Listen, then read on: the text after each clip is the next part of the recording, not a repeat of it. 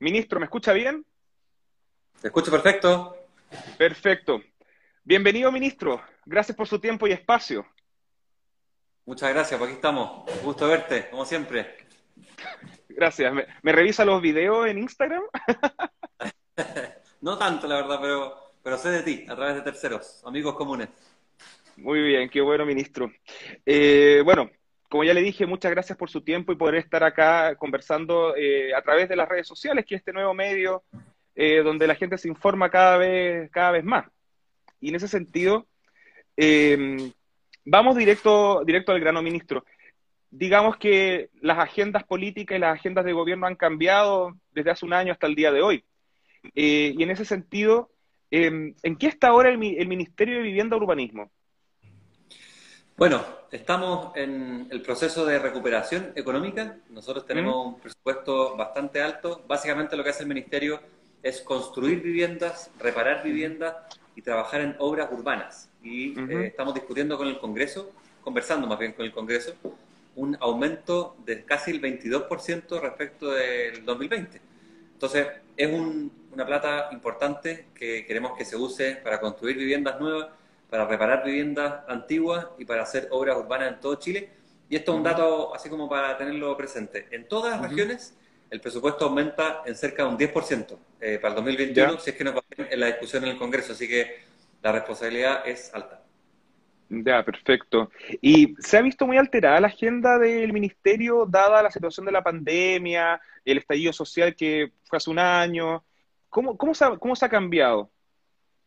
Se ha visto alterada. Bueno, yo llegué en la mitad de la pandemia al Ministerio de Vivienda y Urbanismo y, eh, claro, por ejemplo, las postulaciones a los programas nuestros eran todos presenciales. La gente venía al ministerio o iba a regiones, a la Seremía o a los, servios a postular a los subsidios de eh, vivienda, a los subsidios de arriendo.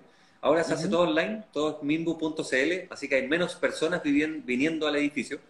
Eh, y el resto, claro, uno cuando hace ceremonias, por ejemplo, de entregas de vivienda, son verdaderamente súper bonitas, son una maravilla, pero por razones sanitarias, por restricciones de aforo, no podemos asistir a reuniones donde haya muchas personas. Entonces se hacen muchas también de forma presencial, les entregamos las llaves de forma virtual, perdón, y eso es, eh, claro, igual de bonito para todos, pero obviamente que se echan de menos las ceremonias en las que se entregan las llaves en las manos.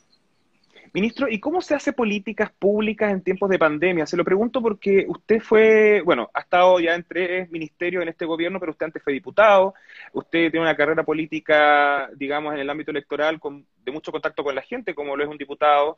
Eh, ¿Cómo se hace el, por así decirlo, el puerta a puerta? ¿Cómo se hace la conexión con la ciudadanía en tiempos pandémicos? Yo siempre he pensado, y por la eh, experiencia que tuve siendo candidato cuatro veces, fui 12 años diputado por la región de Antofagasta, y claro, uno puede tener súper buenas redes sociales, puede tener muy buenos programas radiales, puede tener buenas entrevistas en la televisión, pero no hay nada que sustituya el contacto personal, el darse la mano, el abrazarse, el darse un beso, eso no tiene ninguna eh, forma de, sustituirse. Entonces, la política ha cambiado. Eh, en ese sentido, para nosotros es más difícil transmitir lo que nosotros hacemos porque a mí por lo menos me gustaba mucho tener reuniones presenciales y viajar mucho a regiones. Lo que hacíamos en el Ministerio, por ejemplo, de Bienes Nacionales era estar al menos dos, tres días a la semana siempre en regiones. Eso ha tenido que mm. cambiar. Muchas reuniones se hacen como la que estamos teniendo ahora, de forma mm. virtual. Y claro, el conocer a una persona a través de una cámara no es lo mismo que conocerla en persona. Yo creo que hay, hay parte del conocimiento que se pierde cuando, cuando no, uno no está físicamente cerca. Pero bueno, es, lo que nos ha tocado vivir. Nos hemos tenido todo que acostumbrar a conocer a muchas personas, a transmitir muchas ideas de la forma como lo estamos haciendo hoy día. Y yo espero que, si bien no tenemos todavía una fecha de término de la pandemia, tengo la impresión de que eh, se empieza a ver la luz al final del túnel. Eso es importante, ministro, esperanzarse, o sea, de que esto va a mejorar. Eso es muy, muy relevante. Ministro, vamos, eh, a propósito que lo mencionó de las regiones, usted sabrá, soy de la región de Aysén hay mucha gente que me sigue de, mi región, y hay un tema particular vinculado a su cartera de vivienda de urbanismo, eh, que tiene que ver con unas personas eh, que están esperando su casa hace muchos años, y le estoy hablando de la famosa chacra G, ¿ya? Que yo le cuento que desde que tengo noción de mi existencia eh, en la región de Aysén, es un tema súper recurrente en la, esfera política y en la esfera pública. Eh, ¿usted tiene, em, está al tanto esa situación? ¿En qué va? ¿En qué consiste? ¿Qué le podemos decir a los vecinos de la Chacra G en la ciudad de Coyhaique? Sí, estamos hablando de 1.200 viviendas proyectadas. Eh, tuve la oportunidad de estar en la región varias veces y si bien iba por temas que tenían que ver con otros ministerios, por ejemplo el Ministerio de Bienes Nacionales, siempre salía este tema y si no salía en las reuniones presenciales, salía en los medios de comunicación. Entonces, lo que queremos el próximo año es iniciar las obras de eh, macroinfraestructura, como se llama, que en definitiva poder diseñar y trazar las calles principales, todo lo que es la urbanización. Y yo sé que hay personas que probablemente nos están escuchando hoy día que han eh, oído esto antes, que se dice, oye, vamos a empezar eh, en tal fecha con estas obras. Acá sí nos interesa empezar el próximo año con estas obras de diseño de las calles, de alcantarillado, porque el proyecto tiene luz verde, nos interesa poder desarrollarlo desde el nivel central. Y yo siempre he pensado, Juani, que cuando uno toma decisiones desde Santiago, pensando en las regiones, las probabilidades de equivocarse son súper altas. Por eso me gustaría ir eh, prontamente a la región a conocer el, terreno, a conversar con las familias, pero hay disposición del Ministerio a empezar en concreto el próximo año. en ese sentido, eh, ministro, usted dio un punto bien interesante que se lo quiero también preguntar, que tiene que ver como con la realidad regional. Eh, en, muchas, en, muchas situaciones entregan proyectos urbanos, etcétera, a regiones que son súper positivos, pero que son pensados bajo una realidad santiaguina. Y ha pasado en casos en la región de Aysén donde han habido entregas de viviendas que éstas se han mojado, que no aíslan bien el frío y que incluso les ha entrado agua, como en una situación en, la ciudad de Puerto Aysén. Eh, estas viviendas en particular de la Chacra G están gestionadas y pensadas en una realidad patagona como es vivir en un invierno con nieve, con escarcha y con frío, porque es un gran tema el tema del aislamiento y la calefacción. ¿Te has fijado que uno, que los políticos, los políticos siempre dicen te agradezco mucho la pregunta, pero en este caso sí te agradezco mucho la pregunta porque eh, la respuesta es sí. Obviamente que desde Santiago, si uno piensa que todo el país es exactamente igual en condiciones de clima, en altura, por supuesto que se va a equivocar si construye casas parejas de forma homogénea en todo el territorio. Hay diferencias y hay materias de aislación que son mucho más importantes en regiones extremas del sur que en regiones donde la oscilación, oscilación térmica no es tan eh, alta. Entonces, sí, están pensadas de forma de que tengan el certificado que nos permita tener aislación desde, y, calefacción desde el día 1. Eh, nosotros tenemos un programa, y de hecho en eh, el aeropuerto en concreto, entregamos 1.200 subsidios de aislación para mejorar las casas que ya estaban construidas. Y eso lo vamos a seguir haciendo, pero es mucho más eficiente construir casas desde el día 1, desde el primer material, con la aislación y con la calefacción adecuada, de forma que la temperatura dentro se mantenga siempre adecuada. Así que la respuesta es mm. sí, no vamos a cometer el error de construir pensando en santiaguinos, porque los santiaguinos viven en Santiago. Exactamente. Ministro, eh, ¿y nos podemos jugar con una fecha de la primera piedra, cuando, que ya la gente lo vea, que lo pueda palpar? Yo me atrevo a decirte que el 2021 vamos a tener una inauguración, por decirlo de alguna manera, en una obra ya concreta, en, eh, el lugar, con vecinos, eh, con una cronología de fechas súper clara. Pero el próximo año no va a ser un año de anuncios, sino que va a ser un año donde empieza la ejecución. Perfecto. ¿Y usted va a ir a Coyhaique? Sí, que lo encuentro maravilloso. He estado varias veces, me gusta mucho el lugar, así que voy feliz. La verdad es que he hecho mucho de menos viajar, eh, volver a regiones. Yo trabajé y viví 12 años en Antofagasta, eh, yendo y viniendo al Congreso, digamos, pero estoy muy acostumbrado a estar mucho en regiones. Es algo que eché de menos en el segundo ministerio en el que estuve, que es SECPRES, donde únicamente uno podía estar en el Congreso en Valparaíso y en Santiago. Pero ahora en vivienda hay requerimientos en todo Chile, así que vuelvo a a las regiones apenas las condiciones sanitarias lo permitan. Ministro, ¿vamos a la política? ¿Usted es político? Vamos a la política. Hablemos política. Usted ha sido uno de los ministros, o por así decirlo, de las figuras políticas que ha estado por más ministerios en menos tiempo. Usted inició en el segundo gobierno del presidente Sebastián Piñera como ministro de Bienes Nacionales. Luego, en el cambio de gabinete por el estallido social, se fue a SECPRES y ahora en un nuevo cambio de gabinete, ahora dirige Vivienda Urbanismo. Eh, en este año complicado en lo político, con muchos cambios de gabinete, con mucha gente que se ha ido y que ha llegado, ¿por qué cree usted que todavía sigue en el gabinete, pero en distintos gabinetes? Eh, me tocó trabajar con el presidente en la campaña. Eh, la verdad es que aprendí a trabajar con él y forjamos un vínculo de confianza. Peleamos harto en el primer gobierno del presidente. ¿ah? Yo era diputado por la región de Antofagasta y tuvimos algunos enfrentamientos públicos incluso, pero los conversamos en su oficina hace algunos años y bueno, creo que eso quedó en el pasado. Y hay una relación de confianza. Por supuesto que eh, eso implica de alguna forma trabajar durante muchos años juntos y recuerdo muy bien, hace prácticamente un año, cuando recibí el llamado al presidente, estando en Bienes Nacional, y me convocó a trabajar en Sexpress. Y me pareció un desafío súper bonito, porque como había sido diputado durante 12 años, había trabajado como abogado en el Congreso durante 4 años, eh, tenía algo así de experiencia para poder volver y, conversar y, y, llevar adelante proyectos que nosotros sacamos mucho en tiempo récord. Así que no lo sé, no sé, yo creo que hay un tema de confianza eh, me gusta pensarlo de esa manera. En este ministerio, eh, obviamente, cuando se aumenta el presupuesto a casi un 22%, se requiere una persona que cuente con la confianza del presidente. Y si he sorteado varios cambios de gabinete y estamos en un ministerio tan bonito como este, yo creo que, eh, como dicen los futbolistas, confiamos contamos con la confianza del técnico, que creo que en política y en la vida es súper importante. Ministro, ¿y cómo se vive un cambio de gabinete? Vamos así a la escena, vamos a la escena. O sea, usted está en la oficina, suena un telefonazo, le dicen hay cambio de gabinete, se va la moneda, hay tensión. ¿Sabe usted quiénes son los otros ministros? ¿Cómo se vive in situ un cambio de gabinete donde uno, en su caso, podría dejar la moneda? Eso es bien impresionante, ¿eh? porque, no sé, ya he vivido cinco, seis o algo así, cambios de gabinete, y eh, como las cosas en política están siempre súper ligadas a los medios de comunicación, y obviamente que eh, se intenta mantener la reserva de lo que va a ser el cambio y los nombres que van a llegar hasta el último minuto. Incluso nosotros los ministros eh, nos enteramos con una o dos horas de anticipación cuando va a ocurrir el hecho. O sea, si hay un cambio de gabinete a las 12 del día, cerca de las 10 de la mañana, bueno, los medios de comunicación a veces llevan algunos días eh, con teorías sobre si va a ocurrir o no y sobre quiénes van a ser las personas que van a llegar o van a salir, pero con certeza uno es citado a la moneda con no más de dos horas de anticipación.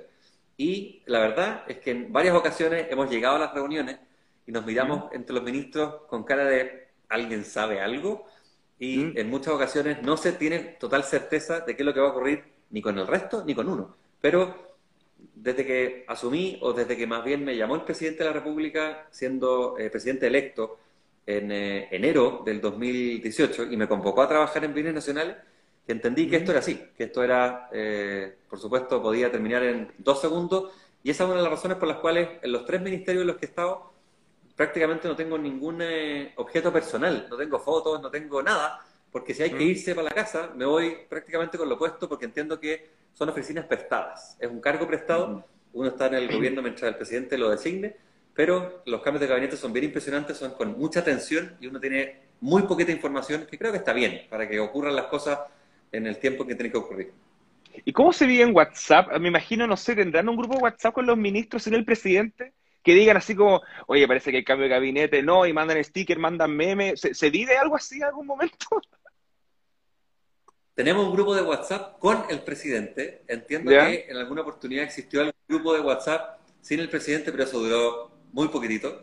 Así que, claro, se comentan algunas cosas. Los WhatsApp uno sabe que los puede enviar de forma individual no tengo un grupo distinto con ministros distinto al del gabinete, pero sí, o sea, me acuerdo de varios cambios de gabinete en que yendo en el auto desde el ministerio a la moneda, que es un trayecto súper cortito, eh, nos empezamos a whatsappear con algunos ministros o ministras preguntando si alguien tiene información.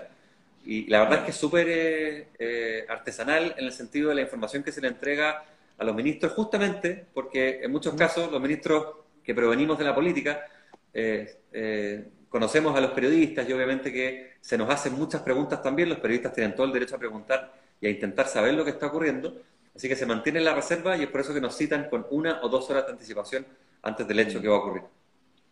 Oiga, ministro, ¿y usted cómo ve al presidente?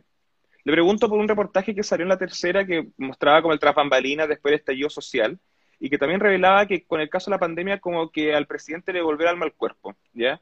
Usted en su calidad de ministro que se reúne con él eh, frecuentemente. ¿Cómo lo ve? Mira, a mí una de las cosas que me impresiona, bueno, trabajé durante siete meses como Sexpress, es decir, en una oficina a 20 metros de distancia del presidente todo el día. Eh, por ley, además, era el secretario del presidente, así que lo conozco bien laboralmente hablando, eh, y a mí me impresiona la capacidad de trabajo. Yo creo que es algo que todos somos capaces de conocer y reconocer. Uno puede tener críticas, uno puede tener distintas opiniones sobre las medidas que se han tomado, etcétera, pero eh, que hay un presidente 24/7 me consta que es así. O sea, a mí me ha llamado eh, sábado y domingo, como corresponde que ocurra, por el cargo que tengo, eh, y siempre está muy pendiente de todos los temas. Entonces, lo veo bien. Eh, a mí me impresiona la capacidad de trabajo que tiene. No lo veo cansado, lo veo con mucho ánimo, lo veo con buen ánimo. Eh, por supuesto que lo veo menos que antes. Estando en la moneda, lo veía varias veces al día y ahora estando en el Ministerio de Vivienda, lo veo algunas veces a la semana. Pero, claro, no tengo el contacto que tenía antes, pero lo veo bien. Lo veo, por supuesto que no quiero caer en clichés, pero, pero obviamente dolido con todo lo que está ocurriendo en Chile, muy preocupado. Eh, creo que lo dijo en la cuenta pública hace algunos meses, cuenta que seguimos desde la moneda, que dijo, esto también ha sido difícil personalmente para mí, ha sido complicado, eh, y es algo que por supuesto es real, pues en el fondo uno tiene su corazón, uno tiene eh, su cuerpo, el cuerpo se cansa, el corazón a veces duele también, cuando uno tiene puesto el alma en la solución de los problemas y no todo resulta como uno quisiera, por supuesto que afecta, por supuesto que duele, pero a mí me impresiona la capacidad de trabajo. Y ministro, tal como usted dijo, que, el presidente Piñera sería un presidente 24/7, eh, al tanto de todos los temas, encima de todos los temas. Eh, ¿Considera que eso es bueno? Es, su estilo. Eh, yo creo que si uno considera que ya fue presidente una vez, los chilenos lo conocemos bastante bien como líder, como primer mandatario, entonces todos sabíamos muy bien que es una persona que está muy presente en los temas. Y te, y te, lo digo porque he estado en distintos ministerios conoce muy bien la temática de cada ministerio, maneja muy bien las cifras, maneja las divisiones dentro de cada ministerio, los números, los presupuestos, es bien impresionante eso, hay que ir muy preparado a las famosas bilaterales. Si te contara eh, el detalle de lo que son esas reuniones bilaterales, uno no lo, podría creer, porque son, son como exámenes de grado. Pero eh, sí, eh, yo creo que todos sabíamos muy bien que se trata de una persona muy activa, que se mete y que conoce los temas, así que por lo menos eso a mí no me ha sorprendido. Mm. Vamos un poco a la historia reciente y, quiero dar un poco de contexto para que la gente nos entienda, la que nos está viendo. El, ministro Felipe Guar, cuando inició el gobierno, él era ministro de eh, Bienes Nacionales y dicha oficina se encuentra frente al Cerro Santa Lucía, Biblioteca Nacional en Santiago, al lado, muy cerca de la Torre Enel, ¿ya? Ustedes se acordarán la noche del 18 de octubre del 2019 que la Torre Enel fue quemada y fue un punto, uno de los puntos neurálgicos bien violento de este estallido social. Ministro, ¿cómo vivió ese día tan cerca de los puntos neurálgicos de mayor enfrentamiento y sobre todo con la torre en él quemándose y luego usted volvió, no sé, el lunes al trabajo y estaba el edificio completamente quemado? ¿Cómo se vive en esos momentos de absoluta tensión política y social, estando ahí? Sí, fueron fueron semanas bien impresionantes. Efectivamente, como tú dices, la oficina de bienes nacionales está en un segundo piso, en Santa Rosa con la Alameda, y ahí ocurrieron muchos de los hechos más violentos en la región metropolitana. Eh, yo ya estaba en mi casa cuando ocurrió lo del edificio eh, ese día, y al fin de semana, días después del fin de semana, vinimos eh, con varias personas de la oficina a intentar ordenar, recoger escombros, conocer lo que estaba pasando, ver cómo estaba la oficina y era muy impresionante, o sea, a pocos metros de nosotros habían enfrentamientos eh, verdaderamente muy violentos, donde había muchas personas, entonces más allá de la preocupación que uno pueda tener respecto a lo que le va a pasar a uno, era impresionante ver la, violencia con la que se actuaba. En más de una ocasión eh, salimos con la ayuda de carabineros, porque es una oficina que está instalada, como comentábamos, en un lugar donde había muchos enfrentamientos. Eso, eso le quería preguntar. Estuve leyendo e investigando que hubo momentos donde muchos ministros tuvieron que salir escoltados, e incluso en carros policiales. ¿Le pasó a usted? Sí, me pasó una vez en que tomamos la decisión de pedirle a, los funcionarios del ministerio que se fueran para su casa y nos quedamos con, eh, me quedé con el jefe de gabinete, eh, esperando, digamos, que, fuera más tarde para poder ver eh, qué es lo que estaba pasando en el ministerio. Y estos hechos de violencia en Santa Rosa con la Alameda ya se pusieron súper complicados pedimos ayuda a carabineros para poder eh, salir, porque no se podía salir ni caminando ni en auto. Y sí, nos vinieron a buscar en un carro eh, de carabineros blindado, eh, recorrimos algunos lugares, digamos, y después nos fueron a dejar a la moneda. y ahí estuvimos un buen rato ese día. Y un, un día cometí el error, en la mitad del estallido, en la mitad del enojo más profundo de las personas con el mundo político en general, de salir caminando, de irme caminando del ministerio a la moneda, si no me equivoco. Y claro, me fui por, por, calles laterales, donde no estaba todo el, los hechos de violencia, pero eh, algunas personas me reconocieron igual y ahí pasé un poquito de susto, eh, creo que me terminé subiendo un taxi eh, un poquito angustiado, ya preocupado, porque bueno, obviamente que la gente estaba mm. súper enojada con el mundo político, tenían ganas de manifestarse en contra de con quien se encontraran. ¿Usted entiende ese enojo?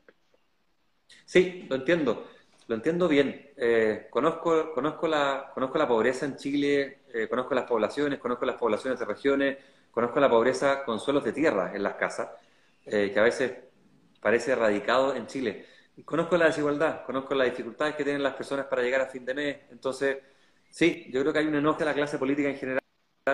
Como alguien dijo, claro, no eran los 30 pesos, eh, han sido muchos años donde se han ido acumulando eh, una situación de injusticia que no tiene color político. Esto no es un problema ni de izquierda ni de derecha, sino que simplemente hay muchas personas que lo siguen pasando mal y que las respuestas que se han propuesto desde la política no son suficientes. Mm. Oiga, ministro, y en ese contexto de mucha tensión, de mucho susto. Eh, nadie sabía qué estaba pasando o qué iba a pasar en los próximos minutos. ¿Cómo, cómo se ve al espejo un ministro de Estado? Lo, se lo pregunto de forma metafórica. O sea, ¿tendré que irme? ¿Qué hago? ¿A qué, a qué recurro? Porque al final usted representa una parte del gobierno, o sea, era ministro de Estado se sintió responsable, se sintió culpable, no lo vio venir. ¿Cómo, se ve ese momento de tensión? No sé, llegando a su casa, tirando las llaves, mirándose al espejo y decir, ¿qué onda? Sí, es, un momento, no sé, psicológico, personal, bien impresionante, ¿eh? porque, claro, es cierto que uno puede decir, oye, yo llevo un tiempo de ministro, eh, este gobierno lleva un tiempo a cargo, estos son problemas acumulados, pero somos hoy día los que nosotros estamos en los cargos y las personas sienten eh, mucha, mucha bronca finalmente contra la política. Y hoy día se expresa con hacia las personas que están físicamente en esos cargos. Entonces, sí, es bien impresionante, eh, por ejemplo, dejar de salir a las calles tranquilamente. Eh, yo siendo diputado no tenía ningún problema por caminar por ninguna calle en ningún lugar de Chile. Y más allá de, que alguien te mirara de repente con cara de este gallo, lo he visto en alguna parte, nadie te decía nada. Yo podía ir al estadio sin ninguna dificultad. Eso cambió, eso te cambia la vida. Obviamente que eh, con la pandemia todos hemos vivido eso, pero el no poder estar en lugares públicos con tranquilidad, porque hay muchas personas que a veces con mucha rabia, a veces con mucha razón, quieren expresar eso con el político que tengan enfrente y yo me dedico a la política, es algo que hay que entender, es algo con lo que hay que vivir, pero, pero cuesta. Yo creo que a todos nos ha cambiado bastante lo que está pasando eh, y, no es grato uno no se acostumbra fácilmente a no poder caminar, a no poder eh, hacer una vida común y corriente. Yo creo que va con el cargo, eh, es parte de la responsabilidad que uno asume. Si la gente está enojada con la política y uno se dedica a la política, bueno, hay que entender que tiene que eh, apechugar Vamos un poco más a la política, a su partido político. Usted es UDI. Usted es UDI. Eh, la UDI, digamos que es un partido bastante interesante, sobre todo en el último tiempo, entendiendo los principios que tiene, la historia que tiene, etcétera. Pero resulta que la figura más relevante de la UDI actualmente y posible candidato presidencial con chances de ganar, eh, según las encuestas, es Joaquín Lavín. Pero Joaquín Lavín se ha manifestado como un socialdemócrata, ha tenido discursos últimamente muy distintos al Joaquín Lavín de, de los años 90, de cuando Pinochet estuvo preso en Londres, o de cuando fue alcalde de Santiago, etcétera. Usted como UDI, ¿cómo ve la figura de Joaquín Lavín y su relación con el propio partido? Sí, efectivamente ha habido hartos cambios en ese sentido en los últimos años. Em, yo ahí tengo una dificultad que yo sé que tú vas a entender muy bien, que hoy día forma parte de un equipo de gobierno eh, que encabeza la persona que está atrás en la foto y eh, cuando uno habla, cuando es ministro, ya no habla de forma personal, no habla por uno mismo, sino que habla por el equipo. Entonces sí, hay eh, candidatos o precandidatos presidenciales, uno de ellos muy posiblemente es Joaquín Lavín, a él lo conozco como persona, le tengo mucho cariño y obviamente que eh, creo que ha ido cambiando con el país. Hay cosas que él ha ido comprendiendo, hay muchas personas que lo critican. Yo hoy día no puedo entrar en ese debate por razones obvias, pero sí, es muy interesante, eh, un poquito desde afuera, porque yo estoy totalmente alejado de la vida partidaria. Eh, físicamente no voy a la UDI hace mucho tiempo porque estoy todo el día en el ministerio. Y sí, me doy cuenta de que hay un debate en torno a las actuaciones que él ha tenido, que otras personas han tenido. Hoy día eh, aparecen precandidatos presidenciales muy rápidamente, me refiero a los otros que han aparecido también, y creo que es muy bueno. eh, le tengo, por ejemplo, mucho cariño también, mucho respeto, mucho aprecio a Evelyn Matei. Espero que tengamos eh, ejercicios democráticos que les permitan a las personas elegir en nuestro sector a los mejores candidatos o candidatas. Pero sí, creo que hay personas que entienden que la política y la vida es dinámica y lo reflejan en su forma de actuar. Y en cuanto a estas eventuales eh, aperturas del alcalde Lavín y sus cambios en relación a lo que quizás cree la UDI y lo que cree él, ¿usted ha tenido cambios? ¿Usted ha creído quizás ahora en otras cosas que quizás algunos años atrás como UDI no creía o no, o no, o no consideraba? Sí, la vida le va enseñando a uno, creo que uno va, eh, por supuesto que los, principios que son más importantes uno los va manteniendo, son lo que a uno lo identifican, pero creo que hay que comprender que las sociedades van cambiando, creo que hay que tener niveles de apertura, de respeto eh, por las personas, por la dignidad de las personas, y claro, eh, en muchas oportunidades hay votaciones en las que yo argumentaba con mucha fuerza respecto a un tema en los que yo creo que hay que tener un poquito más de apertura, porque si bien eh, desde el mundo conservador uno podría decir que tenemos un impulso a intentar convencer al resto de las personas de que nuestra postura es la correcta. Creo que hay que comprender también desde el mundo liberal que eh, hay una necesidad de expresión de muchas personas, de muchas eh, culturas, de muchas sensibilidades, y eso es algo que hay que respetar. Así que sí, es muy posible que uno con el paso del tiempo, yo ya tengo 48 años, vaya modificando para bien y, finalmente como con, el sello en el respeto de las personas, posturas en las que desde los libros pueden sonar muy claras, pero en la práctica la vida enseña más. ¿El Felipe Guarda ahora es más liberal que hace 10 años atrás? Yo creo que sí, yo creo que sí. Eh, yo me, definiría como conservador eh, políticamente hablando, filosóficamente hablando, pero eh, sí creo que el respeto por las personas es algo que ha ido ganando espacio no solamente en Chile y en el mundo, Em, y, sí, soy juzgo menos, prejuzgo menos, no estoy enamorado de mis ideas, eh, estoy totalmente abierto a cambiarlas cuando hay argumentos. Y eso es algo que me entretiene en las discusiones que tengo, que eh, sé, o sea, no, tengo la certeza de que una conversación que empieza con un argumento va a terminar exactamente igual, porque tengo más apertura a escuchar. Creo que eso es algo que con el paso de los años uno va teniendo. Y me, me, diría ahora una postura que quizá en el pasado era contrario y ahora es más liberal. Mira, yo creo que, por ejemplo, en materia de acuerdo de unión civil, no quiero entrar en la polémica porque además hace pocos días leí en el diario eh, una discusión en torno eventualmente al tema y por supuesto que a nosotros eh, como ministro no nos corresponde pronunciarnos, pero sí me acuerdo haber argumentado con mucha dureza y por supuesto que eh, hay muchos temas en los que uno va teniendo modificaciones en sus posturas. Insisto, en materia de principios, uno es bueno que los mantenga, pero eh, creo que hay que comprender también, por ejemplo, en el acuerdo de unión civil, eh, naturalmente que hay derechos que van aumentando en profundidad, en cobertura, y por supuesto que más allá de que haya expresiones que le permitan a las personas sentirse de una manera mucho más respetada en sociedad, creo que uno tiene que reflejar también con el voto cuando eso eh, es una necesidad. Y hay muchas personas que en Chile no se han sentido exactamente iguales como lo expresan incluso nuestra constitución ante la ley, y eso es algo que hay que considerar. Perfecto. Ministro, ya vamos cerrando un poco y siguiendo un poco en esto de la política, los votos. El plebiscito del domingo, ¿apruebo o rechazo? Mira, te voy a contar un, secreto.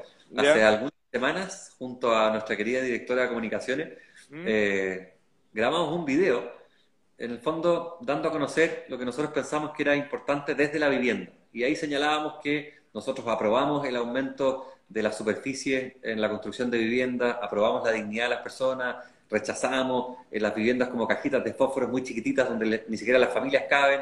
Era un, ejercicio un poco, claro, era un ejercicio un poco para provocar conversación, pero se lo mostré a mi hijo mayor, entre otras personas, no se entendía muy bien, no se entendía para dónde quería ir, el mensaje, si estábamos a favor de que la gente participara o no en el plebiscito, si estábamos a favor de la prueba o del rechazo, eh, y es algo que, creo que era mejor eh, considerar lo que nos planteó el presidente. El presidente, estando en CESPRES, nos dijo, oigan, les van a empezar a preguntar muy seguido qué es lo que piensan ustedes respecto al plebiscito. Así es. Quedan pocos, claro, quedan pocos días, voy a ir a votar, eh, pero ahí mantengo lo que el presidente nos ha dicho, mantengan presidencia, dedíquense a sus carteras, así que yo por lo menos me dedico a la vivienda y urbanismo, voy a votar totalmente convencido, creo que es un deber hacerlo, creo que es un mecanismo distinto al que expresan o al que utilizan otras personas, por ejemplo, a través de la violencia, el próximo domingo a través de un lápiz BIC, y una hoja, vamos a expresar lo que nosotros queremos hacer. exactamente, azul. Aquí, aquí. Vamos a expresar lo que nosotros queremos hacer con la Constitución.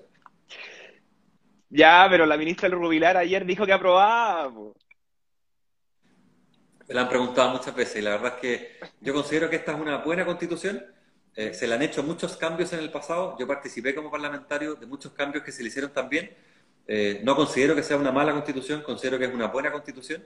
Y eh, quiero también expresar que comprendo la necesidad que sienten algunas personas de que las constituciones tengan una legitimidad de origen total. Y entiendo la discusión que se puede dar en torno a la legitimidad de origen de esta constitución, pero a mí me parece que esta es una buena constitución.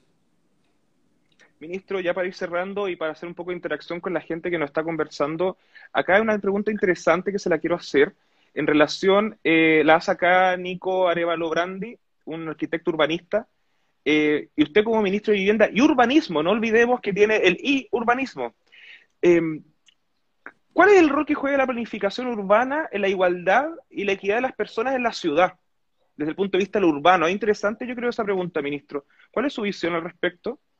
Efectivamente, es fundamental tener la visión de que este es un ministerio con nombre y apellido de vivienda y urbanismo, y la el ordenamiento y la planificación territorial en las ciudades es básicamente lo que define al urbanismo.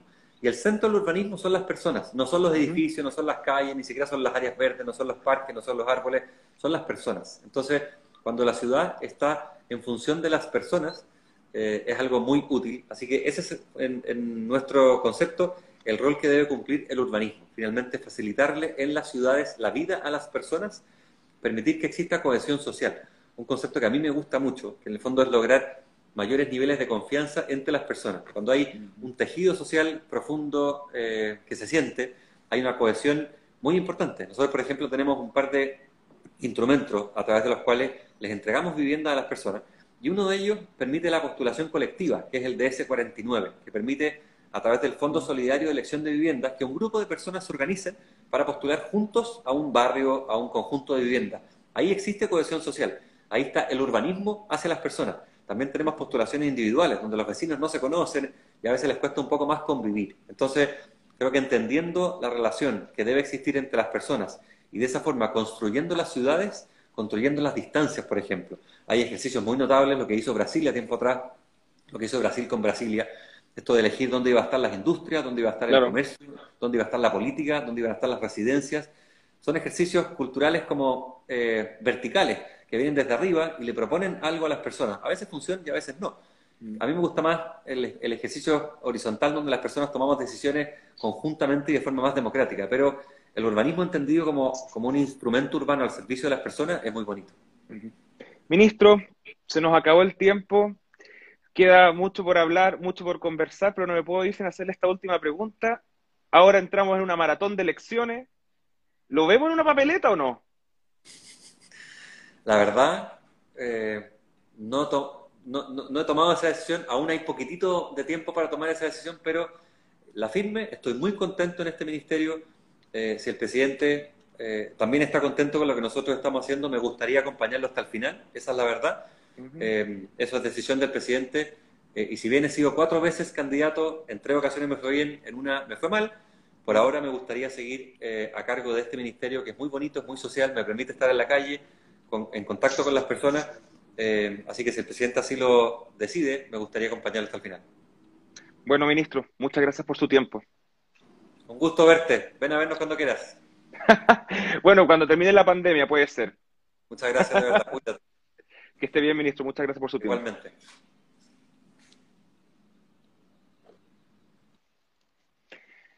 Bueno, esa fue la conversación con el actual ministro de Vivienda y Urbanismo, Felipe Ward. Espero que lo hayan disfrutado, que hayamos aclarado distintas dudas, distintos conceptos. Eh, por supuesto que había mucho más que conversar, hay muchos temas por los cuales tocar, eh, pero habrán otras instancias para seguir conversando. Esta entrevista va a quedar guardada, va a quedar grabada en mi feed ahora mismo en Instagram TV y luego también lo subiré a mis otras redes y también a YouTube. Así que muchas gracias eh, a toda la gente que estuvo viendo, a toda la gente que comentó. Eh, genial, genial. Muchas gracias y nos vemos el miércoles con el próximo entrevistado que tengo, Francisco Vidal, ex vocero de gobierno y actual candidato presidencial Miércoles 6 de la tarde, Francisco Vidal. Nos vemos. Gracias a todos.